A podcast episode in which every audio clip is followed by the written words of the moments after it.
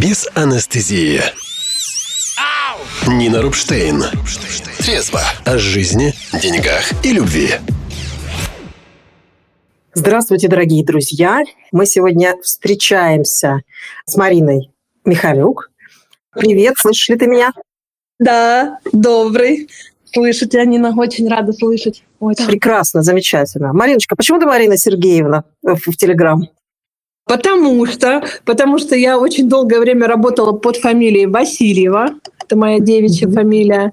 А на самом деле моя фамилия Михалюк, фамилия мужа. И недавно я поменяла все-все документы официально.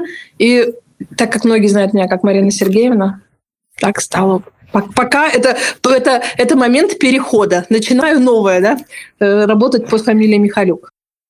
Прекрасно, замечательно. Спасибо, что ты пояснила. Но я догадывалась, что это связано с тем, что ты работаешь с детьми. Я хочу тебя немножко представить нашим слушателям, для тех, кто Марину еще не знает. Хотя, может быть, вы ВКонтакте уже видели тексты, которые а, Марина, как и другие а, кураторы, пишут сейчас в а, наших группах вот, рассказывают о своих точках зрения и так далее. Марина – телесный психотерапевт, замечательный психолог, режиссер. Кто знает, как я неравнодушна к режиссуре, потому что моим любимым предметом в университете была именно режиссура. Представляет себе, что когда я вижу режиссеров, меня от них уже не оторвать. И руководитель детского театра, что очень круто. Мариночка, я хочу задать тебе вопрос, чтобы чуть больше раз познакомить э, тебя со слушателями.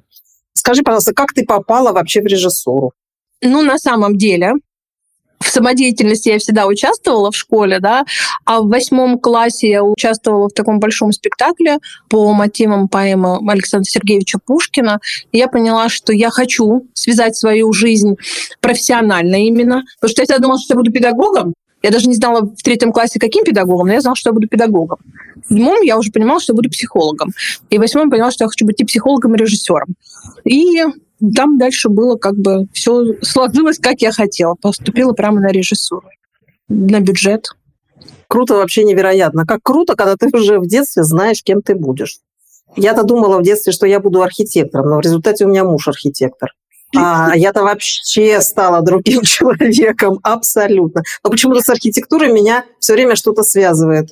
Поэтому, например, мой э, любимый профессор режиссуры была тоже в первой по профессии архитектор, кстати говоря. Видишь, как все переплетается в этом мире. Да. Мне кажется, что режиссура, когда вот я ее изучала, когда я во все это погружалась, училась на предмейстера, мне кажется, что режиссура – это прекрасный феномен, а прекрасный процесс, через который лучше всего видно – что мы же выстраиваем во время работы режиссерской целостный спектакль, да, целостное да. произведение, в котором куча людей задействована, куча аспектов ради того, чтобы выразить какую-то одну главную мысль, которая вот проходит через весь спектакль. То, что Станиславский назвал сверхзадачей. Да. А вот, и когда смотришь, как создается спектакль, вот это очень похоже в роли режиссера, как чувствуешь себя, как будто ты немножко бог в этом проекте. Понимаешь, как на самом деле в мире все точно так же взаимосвязано для того, чтобы мы поняли какую-нибудь одну очень главную мысль. Как ты думаешь? Я тут абсолютно согласна. Более того, что я поступала же в «Щуку», и я прошла три тура на актерское мастерство. И я отказалась, потому что у меня прям я вышла из аудитории, и я понимаю, что меня берут, и я понимаю, что играть актером я не хочу и не буду. Я могу для тщеславия своего какой-то получить эту э, прекрасную корочку, да, но я не буду, потому что мне интересно смотреть, анализировать весь процесс, замечать какие-то нюансы, собирать это в одно что-то целое и действительно выражать какую-то одну идею через э, целое сплетение. Терапия для меня тоже как э, и работа коуча, наставника, вот как, как режиссура, такое наблюдение сценария человеческой жизни, да, и посмотреть, а что, что же там можно действительно поменять бережно. Если... Да, абсолютно согласна, да. Абсолютно с этим согласна. Для меня это точно такой же творческий процесс. Я хочу сказать нашим слушателям о том, что мы с Мариной планируем пока секрет. Мы планируем открывать онлайн психологический проект, в котором будет театральная составляющая достаточно большая. Мы скоро начнем обсуждать этот проект, уже готовить его к выпуску, mm-hmm. и будем вас о нем извещать. Так что у наших слушателей появится возможность онлайн почувствовать на себе то, что чувствуем мы, когда мы обо всем об этом говорим. И у нас сегодня тема начать сначала, начать с нуля, начать новое дело. Мариночка, а что тебя побудило вообще с этой темой прийти?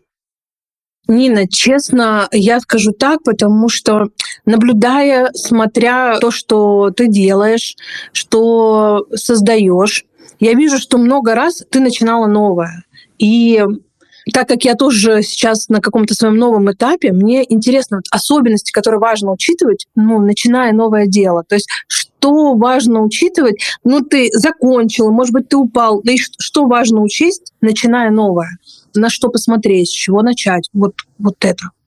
А, значит, здесь что важно? Очень многие люди, начиная новое, почему-то берут и перечеркивают все старое все, это в моей жизни закончилось, это его никогда не будет, это мне нигде не пригодится. Более того, очень многие люди не начинают новое, потому что они боятся так сделать. Они думают, что если они будут начинать новое, значит, на всем старом нужно поставить крест. Как будто этого не было, взять и стереть. Важно понимать, что когда вы уже какой-то путь жизненный прошли, вы это уже никуда не засунете, ни в какой чемодан не спрячете, не закроете, и более того, вы уже другой человек, чем тот, который когда-то начинал. Очень многие люди это забывают что вы уже стали кем-то другим, чем были тем, кто когда-то начинал то, что он сейчас уже закончил.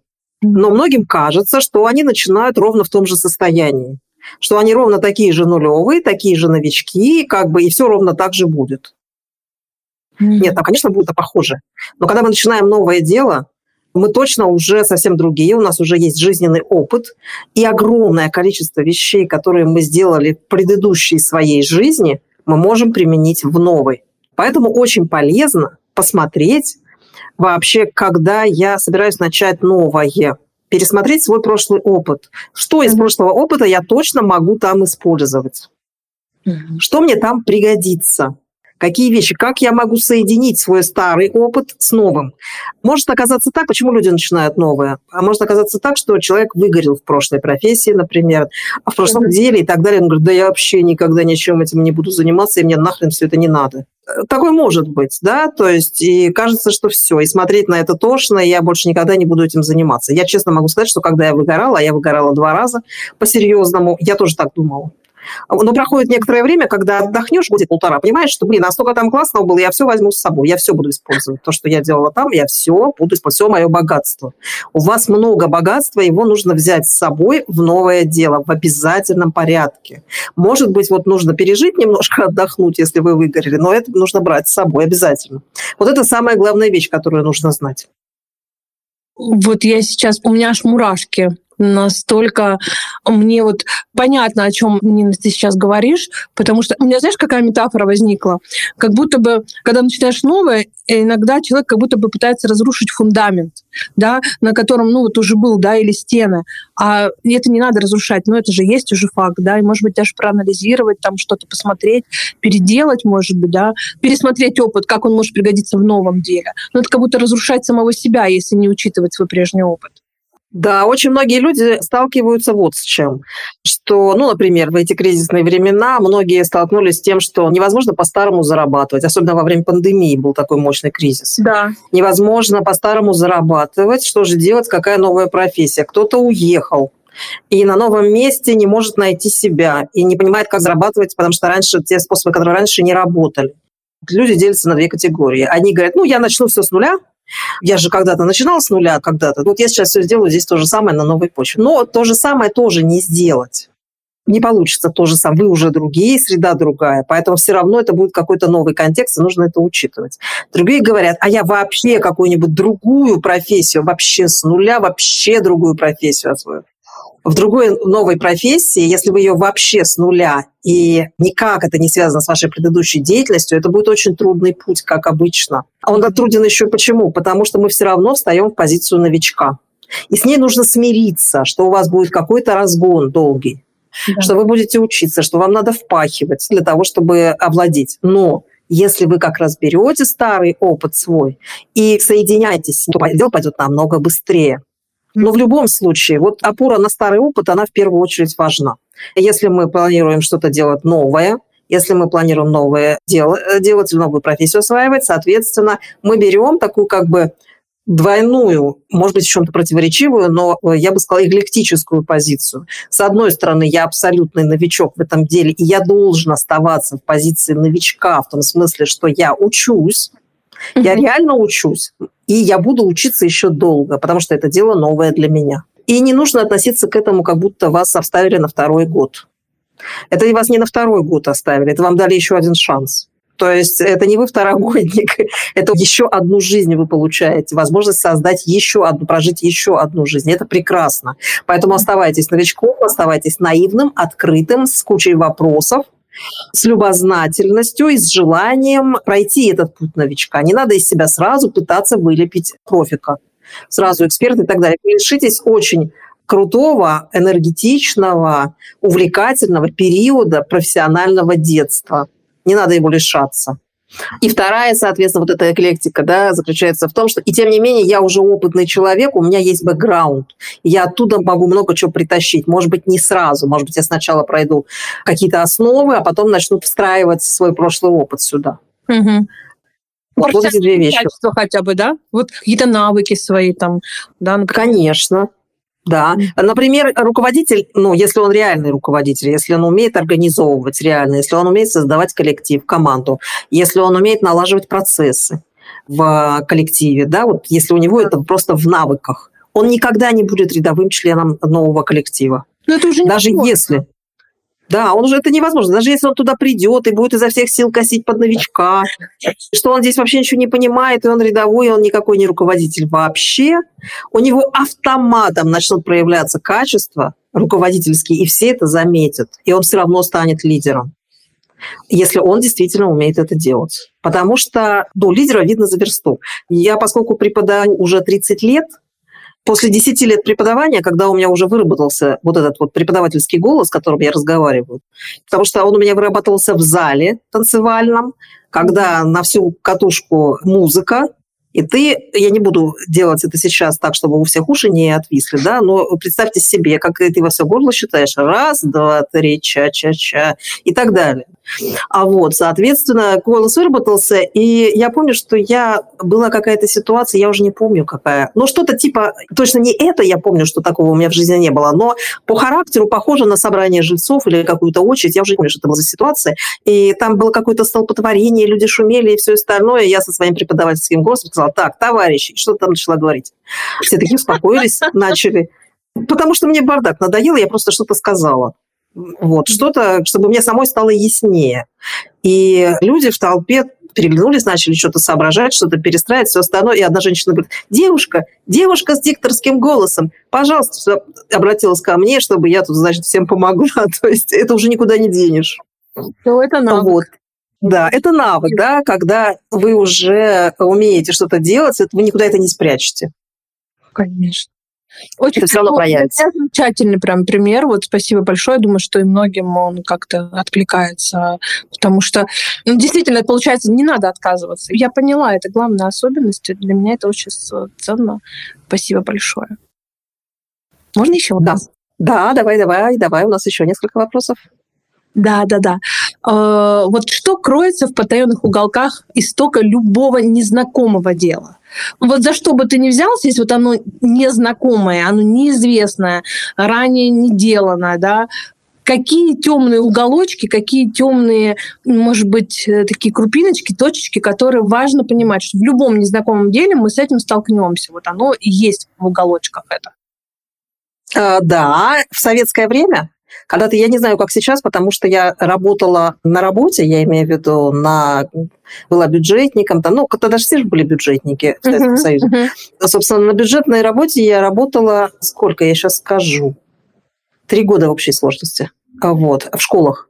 И там, когда приходишь на работу, а, ну, как бы еще было у меня опыт, я в санитаркой в аптеке работала полгода, а в общей сложности получилось четыре. Санитаркой в аптеке полгода и еще три с половиной в школах и в колледже. Соответственно, когда приходишь на работу в Советском Союзе, я сейчас не знаю как, первым делом, что, что, что тебя делают после того, как ты прошел через кадровый отдел, тебе нужно ознакомиться и подписать, что ты ознакомился с техникой безопасности. Угу.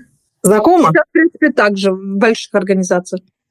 Везде на самом деле то, с чем вы в любом деле столкнетесь, это с техникой безопасности. И в любом деле ее нужно изучить. Очень многие этого не делают. Когда я училась на портного в училище, да, первое дело, с чем нас знакомили, это с техникой безопасности. У нас стоит оборудование швейное, тяжелое, э, сложные машины производственные. Мы все должны были, никто не поломать себе, а, значит, руки, ноги, не проколоть себе иглами пальцы, не отрезать себе, не обжечься утюгами. Соответственно, техника безопасности. В аптеке то же самое, да, когда работаешь, не обжечься химикатами, не надышаться чем-нибудь, не, э, не испортить э, соответственно, сами, я была мойщицей, не испортить сами флаконы и так далее, и так далее. То есть плюсти технику безопасности их обеззараживания во время мойки и так далее. То есть всю последовательность. И плюс еще за вредность каждый день молоко или творог. Соответственно, техника безопасности. Приходите в новое дело, первым делом это техника безопасности. Какова она? Нужно задать себе вопрос. В психологии техника безопасности – это этический кодекс. В нем все прописано. А, соответственно, в преподавательской работе тоже этический кодекс. Вообще все, что касается работы с людьми. Это в первую очередь этический кодекс и своих ограничений человеческих ограничений, что точно вне рамок моей компетенции, что точно а, за пределами моих возможностей человеческих, да, то есть если я не Господь Бог, да, если мы честно это признаем что выходит за мои возможности. В работе с техникой это техника э, с опасной техникой, да, с самолетами, трамваями. Соответственно, ты должен владеть собой, владеть, э, хорошо управлять, собственно, самой техникой для того, чтобы это было безопасно для тебя и окружающих. Очень многие, кстати говоря, психологи, когда мы с ними э, общаемся со студентами, они не отдают себе отчет в том, что техника безопасности, которая в этических кодексах написана, да, она работает не только на клиента, она работает и на психолога тоже. Потому что она и его тоже защищает от ошибок и попаданий в крайне неприятные ситуации. Да? И поскольку люди часто пренебрегают этим или даже не знакомы с этим, то э, ну, они попадают в эти ситуации. Так что, если мы говорим про самое темное, самое темное – это техника безопасности, самый темный угол. Если мы ее соблюдаем, если мы, в принципе, с уважением к этому относимся, то, в общем, как бы мы будем аккуратно через это место проходить в своей жизни. Не исключено, что мы будем совершать ошибки, но точно будем проходить аккуратно. А еще одна темная вещь – это собственные ошибки. Ага, ага. То есть э, очень многие люди хотят избежать ошибок начинающих. Да, есть такое. Как бы мне вот без ошибок, как сказать, прям совсем а совсем-совсем нет возможности не ошибаться, так не бывает. Да, мы все равно по невнимательности и отсутствию опыта будем ошибаться. Одно дело, когда вы только сели, вот кто водит машину, сейчас меня хорошо поймет. Одно дело, когда вы только сели за руль, а другое дело, когда вы будете 20 лет. Есть разница? Разница есть. Потому что у вас абсолютно другая реакция на происходящее. У вас на автомат вышли огромное количество навыков. У новичка нету такого автоматизма. Он не учитывает огромное количество нюансов, которые он начинает учитывать только с опытом. Я помню, когда мы строили Infinity, и стали обсуждать с, со строителями, а почему именно так надо делать, а почему именно такой марки цемент, а почему вот это так. Они на нас посмотрели, хорошие ребята, и вот один из них положил руку на сердце и говорит, друзья мои, ну, примерно так. Правила написаны кровью. Мы будем здесь делать так, как здесь написано. И это в каждом деле так. Как раз та самая техника безопасности, она же не просто так сформулирована. Она пришла в результате трагедий, Соответственно, никто из нас от ошибок не застрахован, но если мы учимся внимательно, если мы вовремя задаем учителю все вопросы, когда мы учимся, если мы не ожидаем от себя, что если мы получили диплом, и уже готовы трудиться, что мы уже готовые профессионалы, а на самом деле многие люди думают, что они получили диплом, они должны вдруг почувствовать, что они стали профессионалами благодаря бумажке. Ничего подобного. Вы получаете просто минимальный доступ к работе. Диплом дает минимальный доступ к работе. А дальше вам предстоит стать профессионалом через опыт ошибок, через опыт набора вот, э, разных ситуаций, которые ни в книжках не написаны. И, что очень важно, через возможность общаться со старшими коллегами и задавать им вопросы.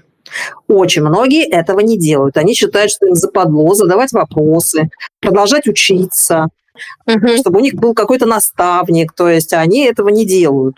И зря. Если у вас есть наставник, в вашей жизни все будет хорошо. А тяжело становится, знаете, когда? Когда у наставники уже такие старые, что они уже умирают, и ты не знаешь, у кого дальше учиться. Вот это грустная история, это... очень. очень. А вот тогда приходится учиться у Господа Бога, потому что больше не у кого. Соответственно, учиться надо всю жизнь. И тогда есть шанс, что количество ваших ошибок будет уменьшаться, уменьшаться, уменьшаться. Вы будете совершать их все реже и реже. Они будут все менее и менее тяжелыми, все более и более легкими, все более и более исправимыми. А какие-то вы начнете понимать, что это не ошибка была, что, к сожалению, гигантское количество ситуаций невозможно разрулить красиво. И вы начинаете понимать, что, ну, вот такая ситуация, да, к сожалению, красивая не получится. Здесь ничего не поделать, потому что, например, она зависит не только от вас, а от еще большого количества людей. Поэтому к ошибкам нужно относиться как к части жизни и просто брать и учиться, учиться, еще раз учиться, как говорил э, Владимир Ильич. У нас тут пришел вопрос. Как быстрее новичку освоиться в новой сфере? Марина, ты не против, если мы обсудим это? Я буду только рада. Только можно я вот одну пометочку уточню вот еще по предыдущему? Да. Нина, это вот получается, что на самом деле, например, люди часто боятся задавать вопросы из чувства стыда. Это же работа психологом и режиссером, а как раз именно со стыдом сталкиваюсь. Что людям стыдно глупо выглядеть, как-то не так выглядеть. И из-за этого они очень много теряют здесь. Да, потому что когда-то в детстве мама с папой на них смотрели квадратными глазами и говорили, как, ты не знаешь, почему ты до сих пор не понимаешь, и т.д. и т.п. Да? Но не обязательно мама с папой, я фигурально ну, да. Ну, фигурально. Да. А, и получается, вот эти правила технические, это как ограничения, которые в итоге нам дадут свободу на самом деле действовать. Потому что если я знаю правила, техники безопасности, инструкции, этику. я здесь более, наоборот, свободна, потому что могу учитывать некоторые уже подводные камни, которые написаны кровью, как, как сказал этот а, мужчина. Совершенно верно. То есть, если мы выучиваем правила, мы можем очень быть свободолюбивыми. Я очень свободолюбивый человек. Но в конце концов я пришла к тому, что если я выучила правила, вызубрила их, если я научилась их применять в практике, то дальше я уже на автомате могу импровизировать. Вот дело, это делает меня свободным. Техника в любом деле является необходимым уровнем для освоения, потому что освоив базовые вещи, освоив автоматические навыки, дальше вы становитесь совершенно свободным человеком. А люди не задают вопросов из действительно из стыда, потому что им кажется, что они в этом выглядят глупо. И вот здесь нужно себе разрешить быть незнайкой. Я предлагаю всем с удовольствием выучить фразу «А я не знаю, расскажите мне, научите меня, покажите мне, пожалуйста, а я не знаю». Вот для тех, кто хочет быть всегда умником и выглядеть круто. Или я хочу узнать, для тех, кто совсем да. Я хочу Да, или я хочу узнать, да, или я хочу узнать. А поделитесь, пожалуйста, вот эти простые вещи, которые можно научиться говорить. Если вас кто-то спрашивает, например, часто в теме публичные выступления меня спрашивают, как перестать париться, что люди завалят тебя вопросами на которые ты не знаешь ответов. Первый вопрос. А вы обязаны знать вообще все в мире? Это Нет. нереально. Абсолютно нереально. Вопрос, с которым может вам прийти человек, он может его взять откуда угодно, он может прийти к нему в голову абсолютно внезапно, он может вам никогда даже в голову не приходил этот вопрос, а человеку другому пришел. Это всегда очень интересно.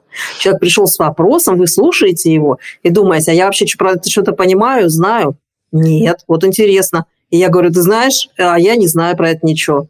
Но я знаю, кто знает, например, куда можно пойти. А ты знаешь, есть такие книжки, а есть такие источники, а есть такие направления где ты можешь узнать, да, или ты можешь сказать, «А ты знаешь, мне надо вообще почитать про это, ну, может, мы вместе про это что-то узнаем. А можно спросить у других, ребята, кто знает? Кто-нибудь знает на эту тему? Это же классно, когда не нужно быть человеком энциклопедией, когда ты можешь обратиться к другим. Это сплачивает людей, это делает вас близкими к другим.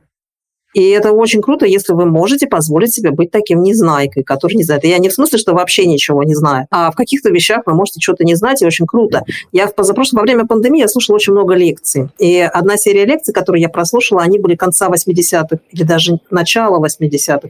В общем, это был курс университетский МГУ по публичным выступлениям одного очень крутого дяденьки. Я сейчас не произнесу его фамилию, такая польская у него фамилия без ошибок боюсь ошибиться, старая школа с такой красивой речью, богатой русской речью, так он красиво рассказывал, он замечательную фразу сказал о том, что если вы ошиблись, если вы сказали что-то не то, а если вы что-то не знаете и там где-то стали не то говорить или делать, надо как можно раньше обнаружить ошибку и сразу же про нее сказать. Угу. Именно потому, что это вас покажет тогда как настоящего профессионала, когда вы скажете, ой, вы знаете, я здесь ошибся. И это дает очень большое уважение. Поэтому не нужно изображать из себя знаек. Наоборот, ваше незнание, открытость к новому знанию, открытость к обучению дает возможность вам с людьми легче общаться и вместе с ними что-то находить, какие-то решения. Здесь Но... много в легкости, такой много вариативности появляется. Конечно. Угу. И большая свобода. Ну что, к вопросу Татьяны вернемся. Как быстрее новичку освоиться в сфере? Вот это прямые вещи, про которые я сейчас рассказываю, которые как раз помогают это сделать. Надо стать любознательным. Надо посмотреть, что делают другие. Надо задать вопросы. Надо узнать, как все устроено. Надо попробовать много чего. Есть еще одна ошибка, которую новички совершают. Они хотят сначала научиться в теории только, а потом, значит, они будут практиковаться. Им настолько страшно практиковаться, что они всю жизнь учатся и ничего не делают. Вот для того, чтобы быстрее освоиться в сфере, надо пробовать. Есть такие безбашенные, как я, которые сначала пробуют, набивают все шишки, а потом идут учиться. Мне так интересно очень, мне так нравится. Потому что когда я попробую сама, а потом иду учиться, я уже понимаю, чему мне надо научиться. Я уже точно понимаю, что конкретно я не знаю, что я не умею, чему мне надо научиться. Вот, поэтому со мной всегда было так. Я сначала шла в практику, потом приходила с кучей вопросов уже учиться. У меня уже было куча вопросов, поэтому училась я жадно и очень эффективно. Практиковать лучше начинать прямо сразу, по чуть-чуть. Практика – это первое дело. Это правда, и я согласна. Я сама просто делаю, часто начинаю практиковать. Я понимаю, что я психологом уговорила тогда в начальной школе взять себя психологом, проводить детям уроки психологии без образования. Вот с этого все и начинается, да, когда мы начинаем чувствовать свою склонность. Да-да-да. Разрешили. А потом такая, ну, я же говорю, точно надо в университет поступать. Вот, у меня также было. У меня также было с э, тренерской работой, когда я пришла в школу, в которой я работала уборщицей, и сказала, а я хочу попробовать вести танцевальный кружок. И, соответственно, я начала вести танцевальный кружок. Это, конечно, было забавно, потому что я была очень бедненькая, это 90-е. Выглядела я откровенно так себе. То есть где я, где бальные танцы. Хотя я очень увлеченно ходила на занятия, у меня как бы э, были определенные проблемы с э, тренировками, потому что я человеком была физически неподготовленным, слабеньким. У меня была сутулая спинка, слабенькие мышцы. Поэтому как бы на меня было особо, э, как это сказать, не посмотришь, что я какой-то там танцор и произвожу впечатление. Такого не было. Вот те записи и фотографии, которые я выкладываю в соцсетях со своей танцевальной жизни, это уже результат 15 лет тренировок. А тогда это было, я что там, сколько я занималась? Я занималась лет пять, наверное, к тому моменту танцами или шесть кажется. Но мне очень хотелось преподавать, потому что я очень любила танцы. Я пришла, и мне директор школы говорит, ну давай попробуем. Что ты можешь сделать? Я говорю, я могу научить выпускников натанцевать выпускной вальс. Он говорит, ну хорошо, давай сделаем кружок.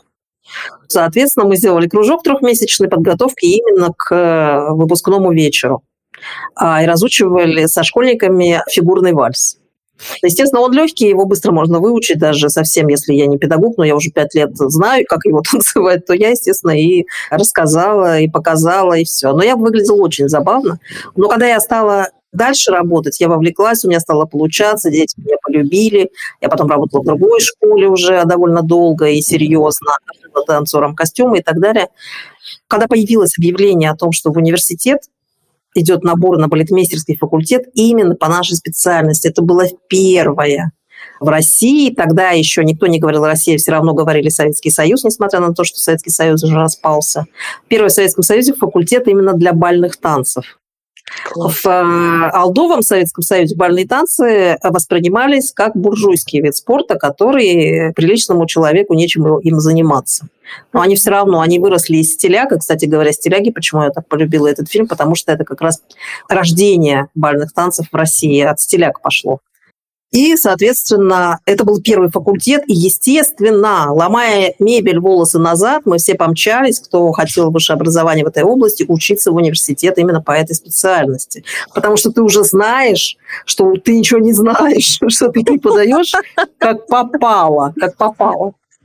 А надо как надо. Это, конечно, был глоток свежего воздуха в университете, наши классы, наши занятия, наши тренировки, все хореографические дисциплины, все режиссура, актерское мастерство, все, что связано со сценой, с историей э, искусств. Э, это было очень круто.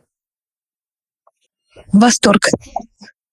Да, и, кстати говоря, именно там я начала интересоваться психологией всерьез, потому что мне там попалась книжка в библиотеке, когда я готовила писать курсовую по режиссуре. Mm. Мне там попалась книжка «Режиссура как практическая психология» Петра Ершова. Я всем про это ну, рассказываю. Ершов, обожаю Ершова, обожаю. А, это потрясающая книжка, в которой абсолютно все понятно рассказано. И вот с этого момента мне стала психология настолько интересна, что это стало понятно через некоторое время, что это будет мое следующее образование. Вот так одно в другое переплетается, да, в жизни. Переплетается и в режиссуре точно так же, да, в театре, в произведениях искусства, да, и литературы переплетается все, приводя к каким-то смыслам, когда одно перетекает в другое. Да. И также в нашей жизни. И когда мы как новички приходим в новое дело, очень полезно помнить, что и здесь будет так же. Оно будет из одного вытекать другое, все будет переплетаться. На это нужно настроиться и не думать, что вы оказались где-то там на обрыве перед неизвестным будущим, и впереди у вас там всякие разные провалы. Нет, впереди у вас приключения. Путь героя. Это такое. Это такое творчество, это такой процесс. Я вот когда занималась фигурным катанием, это, в принципе, вот так. Ты красиво что-то делаешь, создаешь. Да. Поток. Да. Мне тоже долгое время говорили, Марина, а вот психология, режиссура, ну, а может лучше определиться что-то одно? Я говорю, ну, ребят, ну, не, я не могу. Очень, очень интересно вот тут. И тут, и тут. Да, это неотделимо. Оно от другого неотделимо. Я у себя в работе использую очень много техник, взятых именно из актерского мастерства и режиссуры. Куча моих медитаций, вот этих, которые я записывала. А в сказкотерапии я очень много использовала в курсе сказкотерапии. Каких-то вещей, которых я именно из этой стороны своей жизни взяла в тренинге уверенности в себе. То есть куча упражнений, которые есть в моих курсах, они взяты именно оттуда. И я думаю, что мы с тобой, когда будем делать программу, про которую mm-hmm. я сказала, что мы сейчас много не скажем, да, чтобы не делать нет, спойлер. Нет, пока Я думаю, что мы с тобой тоже туда все это встроим. Конечно, конечно, потому что актерка как раз помогает решить очень многие психологические зажимы и, ну, в общем, очень много чего можно решить при помощи актерского мастерства. Да, и у меня такой есть заключительный наш совет для наших слушателей. Есть такое чудесное актерское упражнение, когда вам нужно вжиться в роль. По-разному можно его начинать. А можно начинать, например, с одежды или с прически, или с э, особенностей движения телесного. Да? То есть, например, в каждой профессии, в каждом деле есть какие-то свои движения, которые связаны с навыком. Там лекторы каким-то образом жестикулируют, например, для того, чтобы что-то показать. Например, а танцоры, когда идут по улице, у них уже там по осанке видно, как да. они идут, да, как они поворачиваются, да, позвали человека, он повернулся. Как он повернулся? Танцор будет поворачиваться особым образом, вы это увидите. Когда я вот училась на портного, у нас были производственные тяжелые утюги такие, по несколько килограмм. И ты привыкаешь этим утюгом утюжить, потому что у нас верхняя одежда была, тяжелые ткани. Привыкаешь этим утюгом утюжить. Приходишь домой, а дома легенький для белья. И ты его берешь, у тебя рука такая к потолку от усилия. Вот есть вот эти характеристики, да, которые мы с движением осваиваем, да. а, связанным вот с этой профессией, да, там дикторский голос говорят, да, или поведение начальника там и так далее. Вот есть такие характеристики, которые через тело прописываются. И можно, например, через тело зайти. И вот можно выбрать какой-то якорек, через который вы будете заходить в новую профессию, вживаясь в эту роль. Так, новое дело. Модель как бы, да, Нина? Да, да, да. да пробовать простраивать да. это для того, чтобы почувствовать себя таким человеком, а потом начать наращивать параллельно навыки, серьезный уже навык, уже не изображая, в смысле не пытаясь это просто сыграть, а наращивая мясо навыков mm-hmm. на этот вот, под эту кожу, да, которую мы обнаруживаем, когда мы начинаем туда встраиваться. Вот если вы попробуете через это заходить и превратите это в игру, в которой вам интересно сыграть этого персонажа, то, собственно, потихонечку вы и освоите это. И страха меньше. Конечно, потому что это игра. Да. И ошибаться не так страшно. Совершенно верно, потому что это игра. Угу. Класс. И когда мы с этим не отождествляемся, а понимаем, что это игра, и что мы пробуем это, что это одна из ролей в нашей жизни, то вот эта непривязанность к этому образу, что не отождествление себя на 100% с этим образом, а mm-hmm. понимание, что это одна из ролей, как раз и дает более спокойно относиться к тем приключениям, которые на этом пути появляются. Не делать из этого трагедию, если что-то пошло не так. И также легко исправлять это, если что-то пошло не так, потому что ты понимаешь, что это игра, это всего лишь роль, и я буду с ней справляться, я буду просто смотреть, а как она устроена, как она сконструирована. Я тогда не буду приклеивать это к своей самооценке. Да, это пиджак такой померить. Да. Ну что, дорогие друзья, мы будем завершаться. Мариночка, большое спасибо, что ты пришла. Я рада, что я познакомила с тобой наших слушателей, и они уже будут знать, что ты с нами, что ты у нас в команде, и будут присматриваться к тебе в соцсетях, а, в наших контактовских группах. И когда мы объявим набор, уже будут знать, к кому они пойдут. Я очень благодарю, на самом деле. Я очень много себе даже вот тут записывала. Хотя, казалось бы, и с удовольствием учусь. Я очень люблю быть в позиции ученика. Огромная благодарность за отдельные такие вот мне... Для меня очень много. Я прям, я буду переслушивать. Переслушивать, кое-что записала, очень важно для меня. Я очень благодарна всем, и тебе, Нина, очень благодарна. Всем всего хорошего и до новых встреч. Пока-пока. До новых встреч. Без анестезии. Нина Рубштейн. Трезво. О жизни, деньгах и любви.